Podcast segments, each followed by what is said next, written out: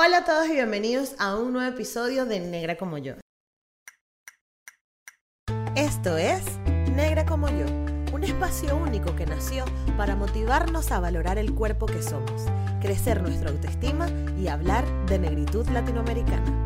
De nacer, negra como yo. Espero esté muy bien, espero todo esté yendo cool, a pesar de los momentos en los que vivimos. Em, y bueno, el episodio de hoy es conmigo sola porque em, quería hablarles de una cosita.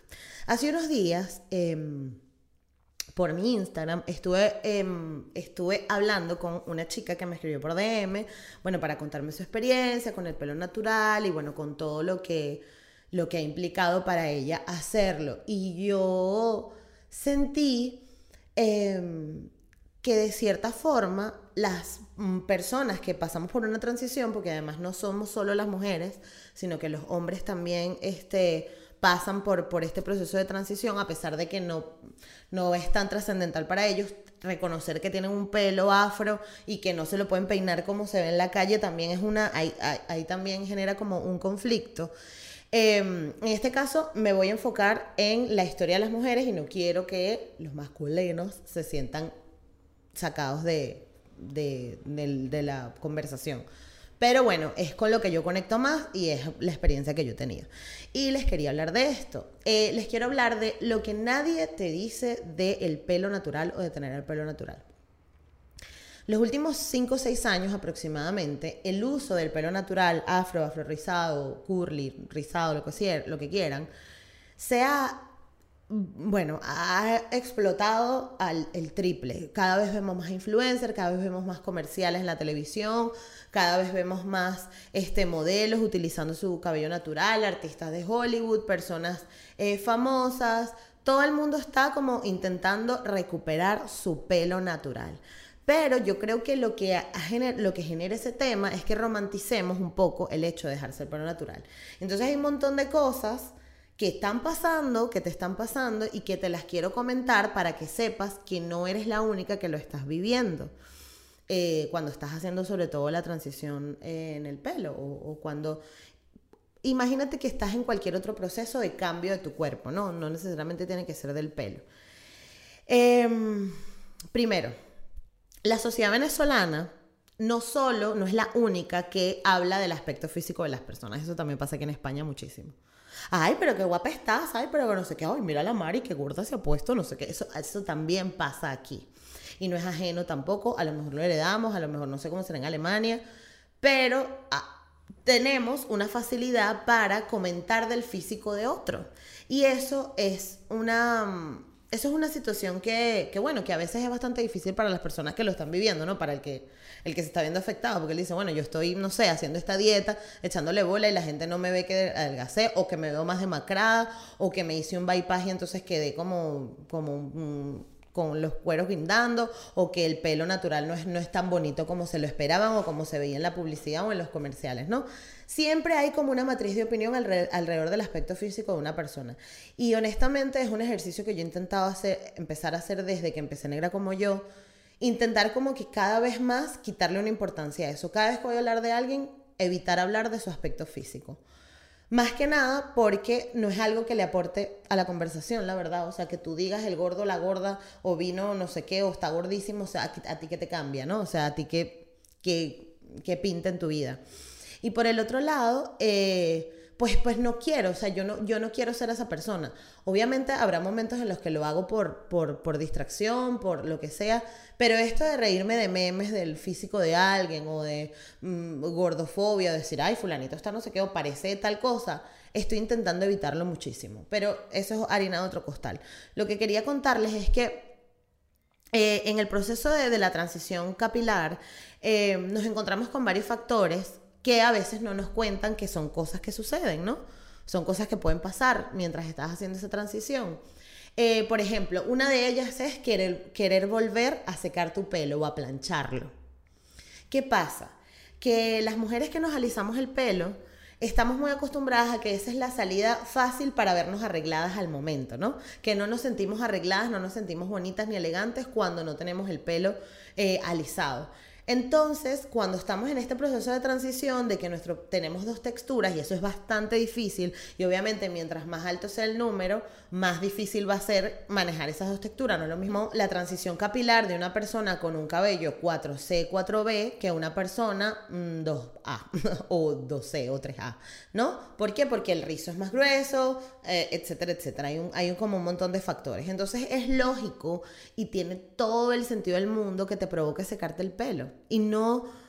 Y esto es una de las cosas que no, no, no, nos la dicen, que nos va a provocar hacer eso, ¿no? Cuando estamos haciendo la transición. O que, o que a veces nos frustramos porque no nos vemos como nos imaginábamos, ¿no? Eh, em, y yo solamente quiero decirles a las personas que están pasando por esto y que se sienten así, que es normal. ¿Sabes? O sea, es súper normal que quieras plancharte otra vez, que digas, coño, tengo una boda, ¿cómo me peino? Es súper normal. O sea, no es algo que te está pasando solamente a ti, es algo que nos ha pasado a todas en cualquier situación, porque típico que estás en el momento más difícil de tu pelo y, físicamente contigo, y entonces ahí es cuando te invitan a todas las bodas, el, chico que te gusta te escribió, la chica que te gusta te, te llamó por fin, o sea, siempre, siempre se junta todo, eso es normal. Y es normal además que sientas la necesidad de hacerlo. Pero tienes que tener en cuenta de que si te secas el pelo o te lo planchas, estás echando cinco pasos para atrás. Entonces no, a veces no vale la pena como que sacrificar, coño, si tienes 6, 7 meses ya viendo como tu cabello ha progresado, no sé qué, está creciendo y tal, plancharlo solamente por una necesidad mm, que te entró, que si, si pasa, no hay ningún problema, es normal, pero que deberías o lo ideal sería que pongas el que evites, ¿no? Que lo evites. Pero que si pasa, ah, que si pasa no hay ningún problema. Yo sé que suena medio ambiguo, pero em, te lo digo para que, para que, para que sepas que te entiendo, ¿no? Y que sé que, y que, sé que, que nos pasa. Eso por un lado. Segundo, las dudas son súper, súper, súper normales de lo estaré haciendo bien, es que a mí no me está quedando como ella, es que yo me estoy fijando en el pelo de fulanita y claro, mira, fulanita tiene el pelo así, así asado y wow, qué increíble tal persona, ¿no? Esto es súper importante que sepan que también es muy normal y que esas dudas son bueno, o sea, lo más común que te, que te puede pasar y lo bonito de en el momento en el que estamos hoy es que hay muchísimas influencias rizadas a las que tú le puedes escribir y le decirle, ay, mira, incluso a mí me siento así, me está pasando esto, ¿por qué tal? No sé qué. O incluso cuando tienes un, un, bajón de peso muy importante, cuando, este, no sé, te haces una operación y cambias. Todos esos momentos en los que tu cuerpo entra como en una transformación, es lógico que dudes de si lo hiciste bien o lo hiciste mal. Y para mí, una de las cosas que me hizo como calmar esa ansiedad que me daba por sentirme rara era entender que estoy en un proceso y que los procesos son eso, procesos. O sea, no es algo, no es lo definitivo, no es el final. Entonces, cuando estés en ese proceso, tienes que intentar ser lo más noble contigo, lo más respetuosa que puedas. Em, porque creo que ya es bastante difícil todo este cambio físico que te está pasando para que tú le sumes un, es que no me veo, es que no. Eh, y tienes que ser muy fuerte y que, nuevamente te repito, es normal que surjan estas dudas, que te sientas como conflictuada, que sientas que no estás haciendo las cosas bien pero que sepas que primero tienes un muro de contención importante que son todas las influencers, escoge a tu favorita, a la que le puedes escribir, sobre todo las más cercanas, que te responden, que tal, que te puedes tomar asesorías con ellas, que puedes, eh, eh, que te ayuden a hacer un calendario capilar. Hay muchísimas, muchísimas soluciones para esos momentos de duda. y, por el otro lado es, acuérdate que estás en un proceso y que se trata de una evolución, que no es, no, es, no es el destino final. Entonces eso bien. Luego, otra cosa que nos pasa eh, cuando estamos en este momento de, transición capilar es esa frustración, que más o menos se conecta con el punto anterior, pero con la frustración me refiero a esa frustración que tenemos a que nuestro pelo no se ve como esperábamos. Siempre, siempre hay una foto, una gente de Pinterest, una, una, una, modelo, un influencer que te dice o que te hace ver, ay, mira cómo tiene el pelo, ay, pero a mí no me va a quedar así no te va a quedar así porque tú tienes que acordarte de que tú tienes una historia detrás y que esa historia merece que también sea honrada, ¿no? Que tu pelo 4C o 4B viene dado porque tu papá tiene orígenes este, afro bien marcados y tienes una carga genética importante y que, y que eso merece una honra y merece un respeto. Entonces, em, yo creo que es importante que lo tengas en cuenta porque te va a hacer eh, perdonar un poco también lo que, lo que, lo que te está pasando. Eh, perdonar y no ser tan dura contigo mismo. Cuando tú entiendes que tú a día de hoy estás cargando con una responsabilidad de romper y de, y de acabar con todo eso, con todas esas creencias limitantes que han sufrido tu familia, tus padres, tus hermanos, tus primos, incluso tus iguales, eh, es bastante reconfortante. Es muy, muy reconfortante porque tú dices, ah, bueno, sabes, por lo menos estoy haciendo algo por cambiar mi vida, la de otros, y estoy como limpiando, em, no sé, como el karma, puede ser, no sé, como esa responsabilidad o esa mochila que traía mi familia cargada y que ya tú este, te estás deshaciendo de eso. Entonces, eh, todos los, los, pelos, todos los cabellos tienen sus particularidades, tienen sus bellezas y tienen sus dificultades a la hora de arreglarlos y de peinarlos. ¿Por qué? Porque siempre he escuchado a las onduladas o a las rizadas diciendo, wow, a mí no se me levanta el pelo como a ti. Y las muchachas que tenemos pelo cuatro o afro rizado, siempre estamos como que, ay, es que este pelo, este es que no sé qué, es que es muy seco, que se ve así, es que se ve asado. Y cuando tú entiendes que se trata de tu historia y que tu carga genética viene de ahí, que tienes una responsabilidad heredita, heredada por tu familia, tú dices, ah, bueno, ya, voy a apropiarme de mi pelo 4 y roquearlo como puedo con las herramientas que tengo y con los productos que tengo. Y creo que ese, ese ejercicio de recordártelo todos los días te puede ayudar un poco a aliviar esa frustración que sientes cuando no estás llegando a los objetivos que te dice que, te imaginaste, porque eso también es otra. Cuando no ves tu pelo crecer, cuando lo estás viendo crecer, tú, ay, ¿cómo vendrá? ¿Cómo será? ¿No? Esta, esta, porque las fotos de cuando estaba chiquita nunca le hacen justicia, ¿no? Entonces cuando lo empiezas a ver y dices, ah, bueno, conchale, es así, es asado. Y una vez también recibí un DM de una muchacha que me decía, claro, pero es que a mí me tocó este pelo así.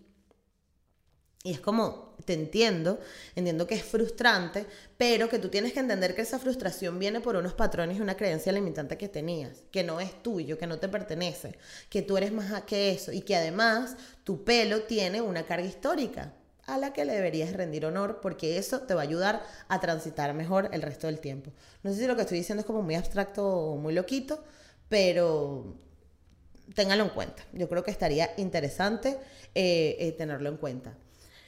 Eh, otra cosa que a lo mejor nadie te dice es que es importante que aproveches este tiempo de transición, sobre todo, em, en hacer un viaje de introspección y ver hacia adentro. Olvidarte un poquito de lo que está pasando afuera, porque a veces ese, ese choque es bastante duro, porque tú, tú, sientes que tú estás haciendo algo bien, que por fin estás haciendo algo por ti, que, que conchale, que ahí viene tu pelo, que tú quieres ver cómo, cómo te sucede vivir tu, tu transición, pero afuera, ¿no? Hay un montón de gente mm, llenándote de, de mensajitos negativos y de cosas que probablemente no resuenan contigo, pero que este, te afectan, te afectan mucho. Entonces aprovecha este tiempo para hacer un viaje de introspección de decir, mira, eh, ok, está bien, estoy pasando por esta situación, eh, mi pelo este, se está volviendo loquito, está en, una, en dos texturas, tengo todo este peo, o sea, me estoy volviendo loca, pero estoy sanando yo por dentro. Y ese viaje introspectivo de reconocerte a ti misma, de verte de otra manera, de darte ese tiempo de peinarte y pasar horas en el pelo, de hacerte mascarillas larguísimas, de probar productos, todas esas cosas son un viaje interno que tú vas haciendo y que te aseguro, te aseguro que te van a cambiar de situación. O sea, vas a evolucionar seguro, vas a mejorar seguro. Y entonces, si estás haciendo este viaje de introspección y además le estás sacando provecho, que no estoy diciendo que sea obligado, pero si aparte estás aprovechando ese tiempo para decir, bueno, este, eh, bueno, ok, vamos a ver cómo me siento hoy, me hacer este peinado, darte el tiempo de mirar hacia adentro y decir, bueno, esto es un juego de yo con yo, eh, eh, mi, mi, yo con mi espejo, mi, mi misma con mi misma, y vamos a darle para ver cómo funciona. Yo creo que eso te va a ayudar a primero contrarrestar todo lo que te está viniendo desde afuera, que es bastante duro y bastante difícil, y te va a ayudar también a, mejorar tú como, como, mujer, como ser humano, a reconocerte, a entenderte más, porque no siempre nos enseñan el, querernos, ¿no? El tratarnos bonito, el, hacer estos viajes de introspección y analizar cómo, cómo nos sentimos. Entonces yo creo que este, una de las cosas que, que a mí particularmente me dejó la transición capilar fue esa, ¿no? agarrar ese tiempo, ya que estoy en un proceso, ya que estoy en un movimiento, ya que estoy en un viaje, decir, bueno, yo me voy a tomar este viaje para mí, me voy a dar este regalo. Y la gente allá afuera podrá decir lo que quieran, pero yo me voy a dar este regalo. Y eso va a hacer que lo que, que, que va a calmar un poquito las aguas y créeme, créeme que va a ser mucho más fácil. Lo único que es importante y que tienes que saber es que ese journey o ese viaje pues va a tener sus altas y sus bajas, te vas a sentir bien, te vas a sentir mal, como te dije al principio, vas a este, tener dudas, vas a sentirte frustrada, vas a, no te vas a sentir tan guapa, este, vas a pasar por un montón de cosas, eh, em, pero tienes que darte esos espacios también para dudar, para mm, no estar tan segura, para frustrarte, para plancharte el pelo si te lo planchaste, todas esas son cosas que te van a pasar y que son completamente normales. Eh, y pertenecen a todo este viaje que, que te estoy contando. Y yo creo que el último punto eh, de, este, de este tema tan, tan, tan denso es cómo gestionamos a la familia y a los amigos y sus opiniones. Porque una cosa es, como dije antes, todo lo que te diga el exterior y todo lo que digan las personas afuera, y otra cosa es cuando a, el, a la barrera la tienes en tu casa, cuando es tu esposo, cuando es tu mamá, cuando es tus primas, cuando son tus tíos, tu mejor amiga, ¿no? Eh, déjame contarte algo. El que te critica es porque se está reflejando en ti. Es decir, te ve más bien como una persona valiente, como una persona atrevida, como una persona que no tiene miedo, como una persona que se enfrenta a las cosas, como una persona echada para adelante. Créeme, porque particularmente yo, a pesar de que tuve a muchísima gente en contra y que me decía, ay, por favor, ese pelo cómo va a ser, también tuve mucha gente que me alentó y que me dio este fuerza y que me decía, bueno, y que además iban cambiando su forma de ver el tema en la medida que yo iba logrando avanzar en meses. Porque no es lo mismo decir, hoy me voy a dejar el pelo natural y ya y se acabó, que no es la misma persona a los tres meses cuando la gente dice, ah, mira, pero ya lo está haciendo, bueno, pero no se le ve tan mal. Bueno, porque, porque ese, ese, ese proceso de desaprender también lo están viviendo tus familiares y tus amigos, aunque no lo creas. Ese proceso tuyo tan personal y tan particular también lo están viviendo las personas allá afuera y tus familiares y tus amigos también están formando parte de esa transición y eso es súper importante que lo tengas en cuenta y que además esos mensajes que te estoy enseñando, que te digas a ti misma, repítelos y replícaselos a tus familiares y amigos. Es decir, respétame mi proceso, si estoy dudando, si tengo miedo, si me siento fea, si me siento incómoda, pero estoy en mi proceso y necesito que me lo respetes. Porque en la medida que tú te pongas seria, este, le plantes los pies y además eh, eh, seas constante, todo a tu alrededor se va a ir moviendo. Y me acuerdo que cuando yo me corté el pelo, la primera semana para mí fue horrorosa porque, claro, yo tenía mis dos, mis dos texturas y ahí tú medio disimulabas con un ganchito una cosa, pero cuando ya te cortas el pelo y se ve el pelo afro 100% a tope, todo el mundo quiere opinar. Y fue la semana más horrible de mi vida porque todo el mundo me decía ese pelo, pero ¿y qué te vas a hacer? Y que no sé qué. Y a los, al mes coño, pero la carajita como que le siguió echando bola, no, no sé qué. Y aquí estoy 10 años más tarde. Entonces, eh, es una cuestión de que, de que así como tú te vas, vas evolucionando y vas cambiando a tu alrededor, sobre todo tu gente, tus personas más cercanas, este, van a ir hablando contigo y van a seguir em, avanzando en, en, y te van a ir tomando en serio también, créeme.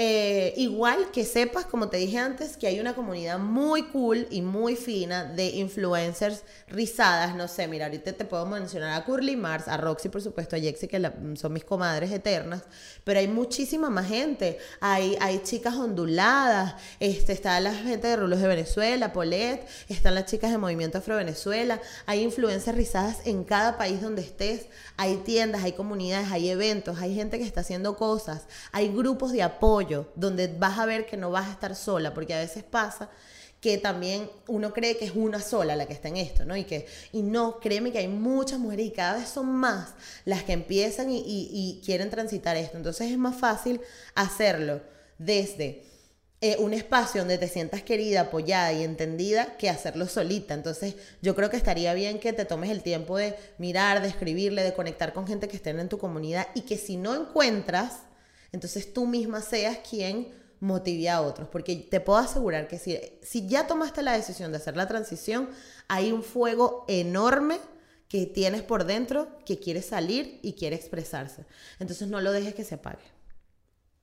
Eh, y bueno, yo creo que con esto estuve lo suficientemente motivadora para estos momentos en los que no entiendes qué está pasando con tu pelo, con tu cabello, eh, y quiero que sepas que estoy muy orgullosa de ti, u orgulloso, no, estoy yo soy la orgullosa, ok, estoy muy orgullosa yo de ti o de todo, si eres niña o niño, y este, que, que, que no estás sola, de verdad, o solo, no estás, no estás. O sea, hay muchísima gente que está pasando por esto, muchísima gente que se está cuestionando, que está teniendo dudas y que si en algún momento te sientes sola o solo, a mí me puedes escribir en todas partes porque estoy como negra como yo, que te puedes suscribir aquí, que puedes comentar, que puedes darle like, este, porque estamos para eso, estamos para generar una comunidad donde nos retroalimentemos todos. Em, que este episodio está disponible en YouTube, pero que también está disponible en Spotify, en eBooks, en Anchor, en Apple Podcast. Y que tenemos un Patreon donde puedes apoyar al proyecto mes a mes para que sigamos sacando episodios y sigamos siendo fabulosos y te sigamos ayudando. Em, ¿Qué más? Nada, eso que gracias por estar aquí. Eso no estás solo. Escribe, eh, comunícate, eh, sácalo de tu sistema y que nos vemos en un próximo episodio. ¡Chao!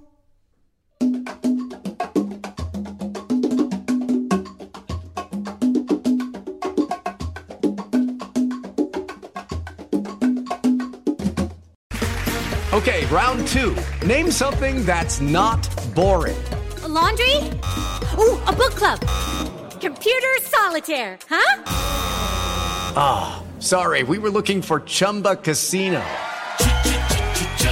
That's right. ChumbaCasino.com has over 100 casino style games. Join today and play for free for your chance to redeem some serious prizes. ChumbaCasino.com. No purchase necessary. Full prohibited by law. 18 plus terms and conditions apply. See website for details.